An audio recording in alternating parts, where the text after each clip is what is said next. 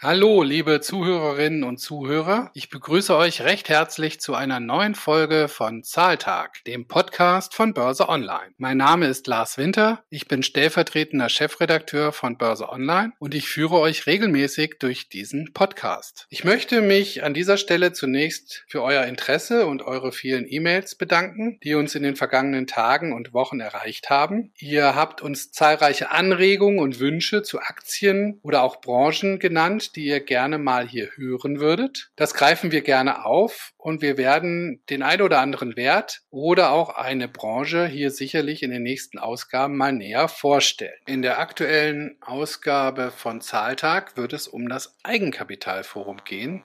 Diese Veranstaltung findet regelmäßig in Frankfurt statt, einmal im Jahr. In diesem Jahr war die Veranstaltung Corona-bedingt rein virtuell. Auch Börse Online hat sich einige Präsentationen von Unternehmen angeschaut und auch mit Teilnehmern gesprochen. Und wir möchten euch heute mal fünf Aktien näher vorstellen, die dort präsent waren und wo es vielleicht interessante Konstellationen gibt, die auch für euer Depot vielleicht eine Alternative wären. Besprechen möchte ich das Ganze mit meinem geschätzten Kollegen Tobias Shaw, den ihr ja schon aus den vorherigen Folgen von Zahltag kennt. Und ja, wir haben euch insgesamt fünf Aktien mal herausgesucht und ich freue mich auf ein Gespräch mit Tobias. Ja, hallo, lieber Tobias. Schön, dass du wieder zu Gast bist im Zahltag. Wir wollen heute ja mal über das Eigenkapitalforum sprechen, das dieser Tage in Frankfurt stattgefunden hat. Was ist denn eigentlich das Eigenkapitalfonds? Gib uns doch mal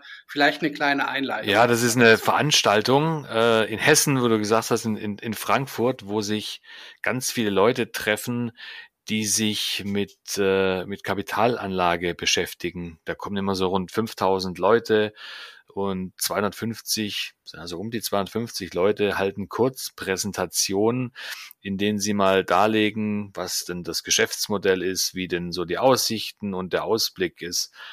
Und eigentlich äh, findet das immer eben ähm, bei der deutschen oder in der Nähe von der deutschen Börse statt. Die richtet das Ganze auch aus. Es ist eine große Präsenzveranstaltung. Dieses Jahr leider nicht. Dieses Jahr fand das Ganze online statt. Man hat sich also in virtuellen Räumen getroffen und hat sich dort die, die äh, Veranstaltung und die Präsentation dann eben angehört. Und auch wir haben uns dieses Jahr drei Tage lang dort wieder getummelt und haben mal geschaut, was denn da so vorgestellt wurde, aber auch was denn die ja, die Kollegen und die einzelnen Bekannten in den virtuellen Räumen so getuschelt haben und haben so eine Palette an Firmen mal ausgesucht und mitgebracht, die wir gerne vorstellen würden. Ja, das wollen wir tatsächlich mal machen. Hm, wir haben uns so fünf kleinere Nebenwerte rausgesucht, die auch auf dem Eigenkapitalforum präsentiert haben und über die auch so auf den Fluren immer mal gesprochen wird unter den Teilnehmern. Also ich würde jetzt einfach mal meine Unternehmen mal vorstellen, die ich da so ganz interessant gefunden habe. Das findet bei uns eigentlich Einklang in den Heften immer so im Börsen Börsengeflüster. Das ist ja eine Rubrik, wie ich anfangs schon mal erläutert habe, die bei den Lesern ganz gut ankommt. Gibt Anlegern auch mal den ein oder anderen Hinweis, wo man vielleicht eine interessante Aktie momentan findet, wo es vielleicht Spekulationen gibt und wo sich dann möglicherweise auch die Kurse bewegen. Da bietet das Eigenkapitalforum natürlich eine ganz gute Plattform, um so einigen Werten auf,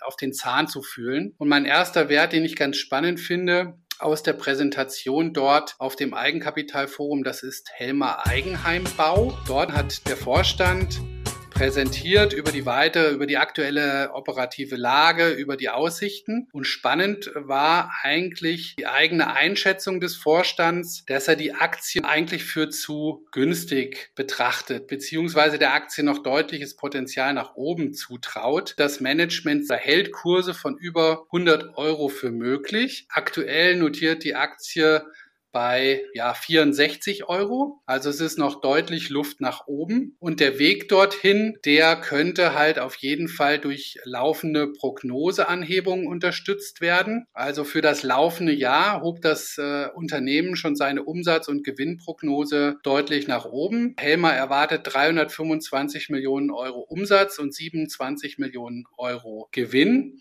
Und bis 2024 will das äh, Unternehmen dann 400 Millionen Euro und einen Ertrag von 40 Millionen erreichen. Also nochmal über dem, was äh, für dieses Jahr erwartet wird. Die Einschätzung meinerseits und auch der anderen Marktteilnehmer, das hat man später so erfahren, ist unserer Meinung nach eher eine konservative Planung. Das zeigt sich allein schon daran, dass ja mit den gesicherten Grundstücken, die Helma besitzt, in den kommenden sechs Jahren rund 300 Millionen Euro Umsatz pro Jahr erzielt werden kann. Und dazu kommen nochmal 125 Euro, Millionen Euro Bauleistungen. Also das heißt, der durchschnittlich erzielbare Umsatz pro Jahr in den kommenden sechs Jahren liegt heute schon bei über 400 Millionen Euro. Das heißt allerdings auch, ähm, dass die Gesellschaft im Moment noch unter dem Schnitt liegt, kann aber deutlich auch demnächst darüber liegen. Und ähm, ja, meine Einschätzung ist, mit 500 Millionen Euro Umsatz, die durchaus möglich sind, ab 2024, wenn es gut läuft, vielleicht sogar schon ein Jahr eher, und einer Marge um 10 Prozent bei einem Ergebnis ja von 50 Millionen,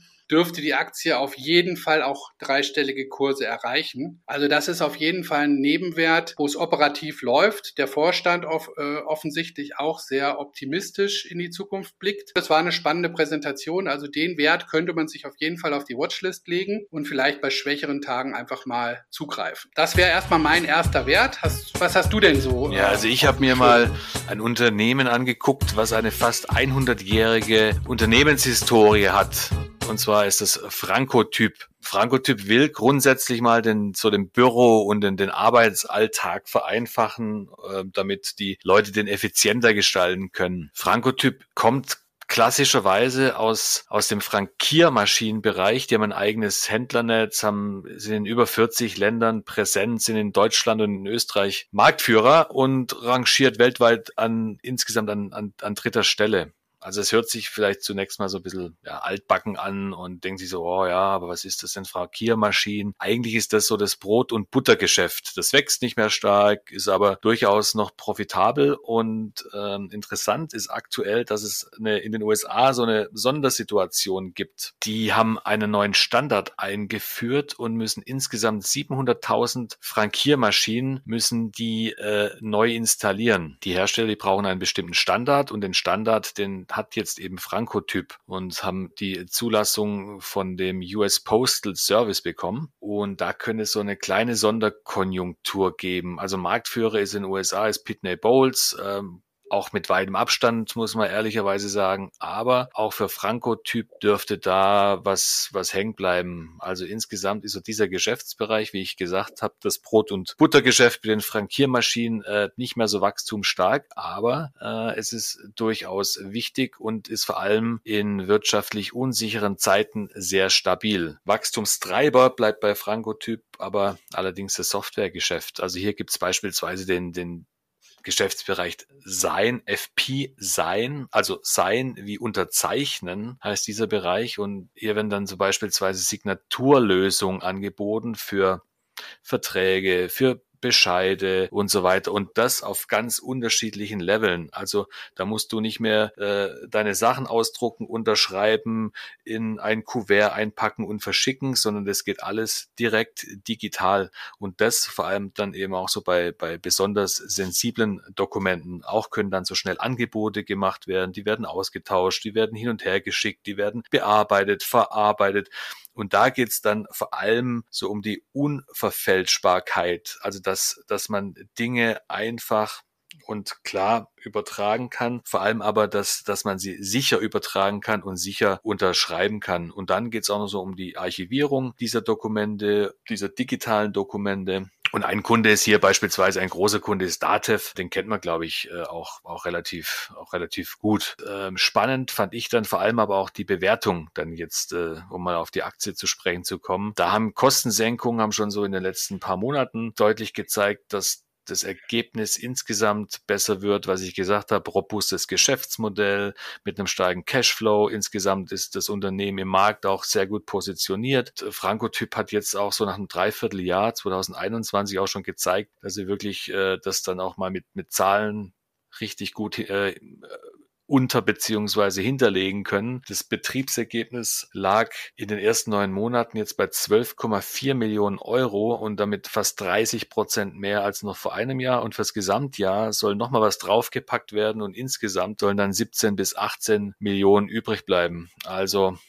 die Aktie ist wirklich sehr günstig bewertet. Kommt sie mal ins Laufen, äh, sind auch deutlich höhere Kurse drin. Allerdings äh, ist sie leider in den letzten Jahren auch nicht so richtig ins Laufen gekommen. Man hat immer gedacht, ja, günstig und da könnte doch mal was gehen und aber irgendwie äh, ja, steht die steht der Titel auf der Stelle. Jetzt hat sie wieder so ein bisschen angezogen und es könnte durchaus auch sein, dass sie mal in den nächsten Monaten mal wachgeküsst wird. Auch einige Analysten sind, sind relativ angetan. Zuletzt hat die Baderbank äh, das Kursziel angehoben auf fünf Euro. Aktuell steht der Titel bei drei Euro. Also da, ja, laut Analysten und auch laut unserer Meinung ist da durchaus noch ein bisschen was drin. So viel vielleicht zu Frankiermaschinen und Softwarelösungen. Ähm, Gibt es denn noch eine andere Branche, die interessant ist? Und hast du noch was mhm. anderes gehört, was, was dich lockt? Ja, also gehört habe ich auch vieles. Doch mal kurz ein kleiner Einwurf zu Franco-Typ Postalia. Ich beobachte die, die Aktie auch schon sehr lange, habe auch schon öfter mal drüber geschrieben, habe auch mit dem ehemaligen Vorstand regelmäßig gesprochen, war auch immer überzeugt, so wie du es gesagt hast. Aber was mich ein bisschen skeptisch stimmt, dass die Aktie einfach nicht ins Laufen kommt. Also da sind offensichtlich auch noch Anleger im Markt, die das Ganze so ein bisschen skeptischer sehen. Die Aktie kommt einfach nicht äh, nach oben, läuft letztendlich seit drei Jahren in einem Seitwärtstrend so zwischen 2,80 und 3,80, aber kommt da auch nicht wirklich äh, weiter nach oben. Unser geschätzter Kollege Jörg Lang, den wir ja hier auch schon mal im, im Podcast hatten, der beobachtet die Aktie auch, ist sehr bullisch momentan, sieht da auch Kurse von über 5 Euro. Ja, und ich mache mit Jörg ja regelmäßig mal Wetten, wenn es dann äh, mal bei uns äh, ja unterschiedliche Meinungen gibt. Und unsere Wette bei Franco Typ Postalia, die lautet tatsächlich momentan, dass der Jörg glaubt, dass die Aktie bis Februar Februar deutlich über 3,50 Euro notiert und ich halte dagegen und sage, dass sie nicht über 3,50 Euro notiert und es geht um ein leckeres Steak. Und ich habe schon zwei Wetten gegen Jörg gewonnen bei anderen Werten. Ich bin mal gespannt, wie das Ganze ausgeht. Wir werden euch hier in dem Podcast auf jeden Fall auf dem Laufenden halten und auch in unseren Heften. Für investierte Anleger hoffe ich natürlich, dass ich das Steak verlieren werde. Aber ähm, ja, wir werden sehen. Wahrscheinlich kann ich es mir wieder sch schmecken lassen, wenn man so, wenn es so läuft wie in den letzten drei Jahren bei Frankfurt. Ja, und vielleicht ist ja der nächste Wert, den du mitgebracht hast, auch noch eine Wette wert. Ja, es wäre auf jeden Fall eine Option. Äh, es geht nämlich um Syzygy, die Aktie, die unaussprechlich ist, der Zungenbrecher. Also geschrieben wird das Unternehmen ja SYZYGY und gesprochen wird das Syzygy. Das ist ein Online-Marketing-Spezialist. Der hat auch auf dem Eigenkapitalforum präsentiert. An Syzygy gibt es einen Mehrheitsaktionär, nämlich WPP. Das ist ein Werbeagentur Konzern aus Großbritannien. Der hält mehr als 50 Prozent an Syzygy und hat damals, als sie sich beteiligt haben, deutlich über 9 Euro bezahlt. Und aktuell notiert die Aktie deutlich tiefer, nämlich bei 6 Euro. Und auf dem Eigenkapitalforum in Frankfurt äh, kam jetzt wieder die Spekulation auf, dass ja da möglicherweise irgendwann der äh, Mehrheitsaktionär auch nochmal eine Komplettübernahme durchaus in Erwägung ziehen könnte. Denn das Management von Syzygy hat auf dem Eigenkapitalforum bestätigt, dass beide Firmen auf Projektbasis zusammenarbeiten würden. Und es wurden wohl auch schon mal Szenarien besprochen, wie es denn aussehen würde, wenn beide fusionieren würden oder zusammengehen würden. Also auf alle Fälle ist klar, dass WPP da weiterhin dabei ist, äh, sich neu aufzustellen. Die wollen ihre Digitalisierungsaktivitäten ausbauen. Und Syzygy ist gerade in diesem Bereich im wichtigen Wirtschaftsraum Deutschland größer und besser aufgestellt als WPP selber. Und da liegt es durchaus nahe, wenn WPP Syzygy komplett übernehmen könnte. Und interessant ist an dieser Übernahmespekulation, dass äh, natürlich dieses ganze, dieser Umbau bei WPP operativ durch Syzygy äh, durchaus Sinn machen würde. Also Syzygy wird 2021 so viel verdienen wie seit Jahren nicht mehr. Im äh, kommenden Jahr hat man zumindest in Aussicht gestellt, bei Umsatz und Ertrag um 10 Prozent jeweils zu wachsen. Ja, und bei Kursen von 6 Euro, die wirklich deutlich niedriger günstiger sind als die 9 Euro, die WPP damals mal bezahlt hat, halte ich es wirklich für nicht ausgeschlossen, dass mittelfristig durchaus da nochmal was kommen würde. Und das könnte die Aktie natürlich nochmal antreiben, wenn da nochmal ein Gebot käme. Also auch eine spannende Aktie, die man auf dem Schirm haben sollte. Hört sich zumindest danach an. Und obwohl der, der Name ja recht, recht kompliziert ist, ähm, ist er ja eigentlich auch schon, auch schon alt eingesessen. Genauso wie das Unternehmen, was äh, wir uns noch angehört haben, was, was ich mir jetzt nochmal genauer angeschaut habe, nämlich LPKF Laser. Das ist ja auch ein Unternehmen, was schon ja, zu neuer Marktzeiten hat man das eigentlich ja schon gekannt, mit einer illustren Kurshistorie, mit starken Ausschlägen nach oben und nach unten. Gab mal eine Phase, das war so vor ein, zwei Jahren, da stand die Aktie dann bei vier, fünf Euro, ist dann auf über 30 Euro gestiegen ähm, und ist jetzt aber auch wieder relativ weit zurückgekommen, notiert aktuell so um die, um die 20 Euro. Das hat natürlich auch ja, wie meistens eben auch fundamentale Gründe. Und zwar hat der, der Anbieter von, also die, die machen Lasertechnologie, machen Maschinen für die Laser, äh, für die Laserindustrie, hat ja, haben eine, eine schwere Zeit hinter sich. Die waren so in zwei, haben zwei, drei große Geschäftsfelder, vor allem im Solargeschäft äh, ist zuletzt die Nachfrage nach Dünnschichtmodulen zurückgegangen. Da ist, äh, da ist LPKF eben, eben auch tätig und auch im eigentlichen Zukunftsgeschäft mit, mit der sogenannten LIDE oder Leittechnologie zur Bearbeitung von dünnem Glas für die Halbleiterindustrie äh, ist der Konzern letztlich auch nicht so, wie er hofft, äh, aus den Startlöchern gekommen. Und das hat sich natürlich dann auch ausgewirkt auf die neuen Monatszahlen. Da ist der Umsatz um ein Fünftel gefallen, das Betriebsergebnis war tiefrot und einiges äh, deutet jetzt aber darauf hin, dass das Tal so langsam äh, durchschritten werden kann und man da hinten rauskommt. Äh, und das hat man auf der Veranstaltung dann auch mitbekommen. Da hat das Unternehmen berichtet, dass vor allem auch die Aufträge aus dem Halbleitersektor wieder leicht anziehen. Und es gibt auch im Solarbereich Gespräche, dass vielleicht da der ein oder andere Auftrag äh, wieder ins Haus kommen könnte. Damit könnte jetzt auch das vierte Quartal relativ stark ausfallen und ein Umsatz von, ja, so von 50 Millionen bei einer Marge von 20 Prozent, äh, sagt der Vorstand, ist deutlich, ist, ist, äh, ist, ist vorstellbar. Und sollte sich denn dann auch diese Einschätzung bestätigen, könnte dann auch die Aktie, die Talfahrt, also von, von 30 Euro den Downturn, den, den, den Kursrutsch auf die unter 20 Euro, äh, könnte es da jetzt auch mal einen Dreh geben. Wenn denn so die längerfristigen Planungen des Unternehmens tatsächlich dann so eintreten, dann könnte es auch wieder deutlich nach oben gehen, denn äh, bis 2024, also in ja, roundabout drei Jahren soll dann der Umsatz von jetzt 50 Millionen auf immerhin 360 Millionen Euro steigen. Auch die Marge dann nochmal zulegen. Die äh, EBIT-Marge, die soll dann bei rund 25 Prozent liegen. Also dieses Szenario hatte Anfang des Jahres, als Kurse um die 30 Euro gesehen wurden, äh, schon, schon äh, gegolten. Und das gilt jetzt immer noch. Und aktuell steht die Aktie bei 19 Euro, also bei ungefähr gleichen Voraussetzungen, gut zugegebenermaßen äh, ist der ein oder andere Auftrag dann äh, nicht an Land gezogen worden und gab es ein paar Probleme, aber sollten denn diese Probleme denn jetzt künftig gelöst werden, dann könnten durchaus auch wieder höhere Kurse bei LPKF Laser drin sein. Also einen Wert hätte ich noch, den ich hier mal vorstellen könnte. Das ist die deutsche Rohstoff. Und ähm, dazu erstmal vorab.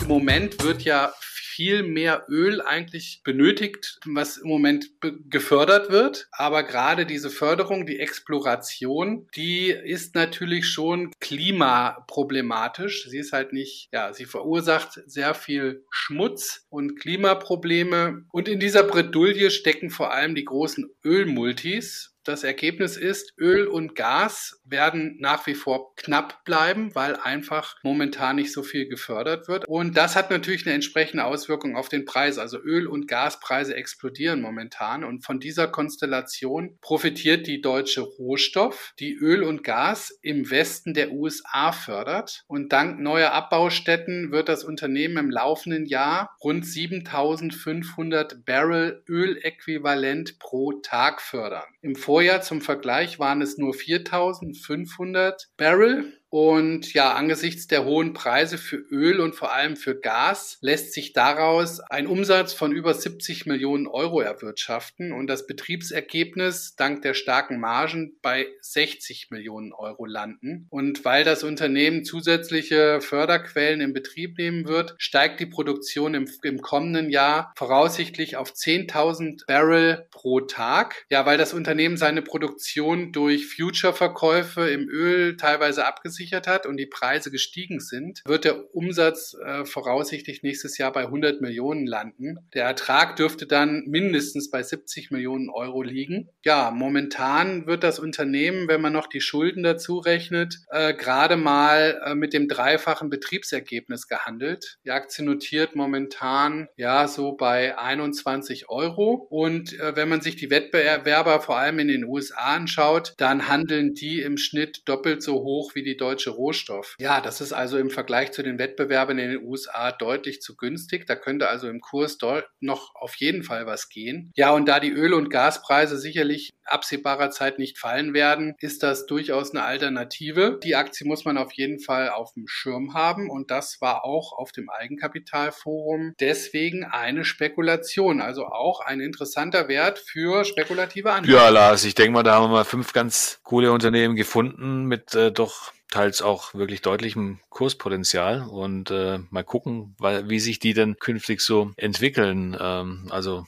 ich fand das jetzt, äh, auch was du mitgebracht hast, super spannend und äh, lass uns doch mal gucken. Genau. Ja, Tobias, vielen Dank, dass du im Zahltag zu Gast warst. Ich glaube auch, dass die fünf Werte aus dem Eigenkapitalforum, die wir uns da rausgesucht haben, interessant sind und ja, also Tobias, vielen Dank, dass du hier warst. Hat mich sehr gefreut. Bis zum nächsten Mal, wenn es wieder heißt Zahltag. Ja, liebe Zuhörerinnen und Zuhörer, ich hoffe, euch hat das neue Format gefallen und ich würde mich freuen, wenn ihr in zwei Wochen wieder reinhört in eine neue Folge von Zahltag, dem Podcast von Börse Online. Ich wünsche euch bis dahin eine gute Zeit, erfolgreiche Börsengeschäfte und das Wichtigste natürlich, bleibt gesund.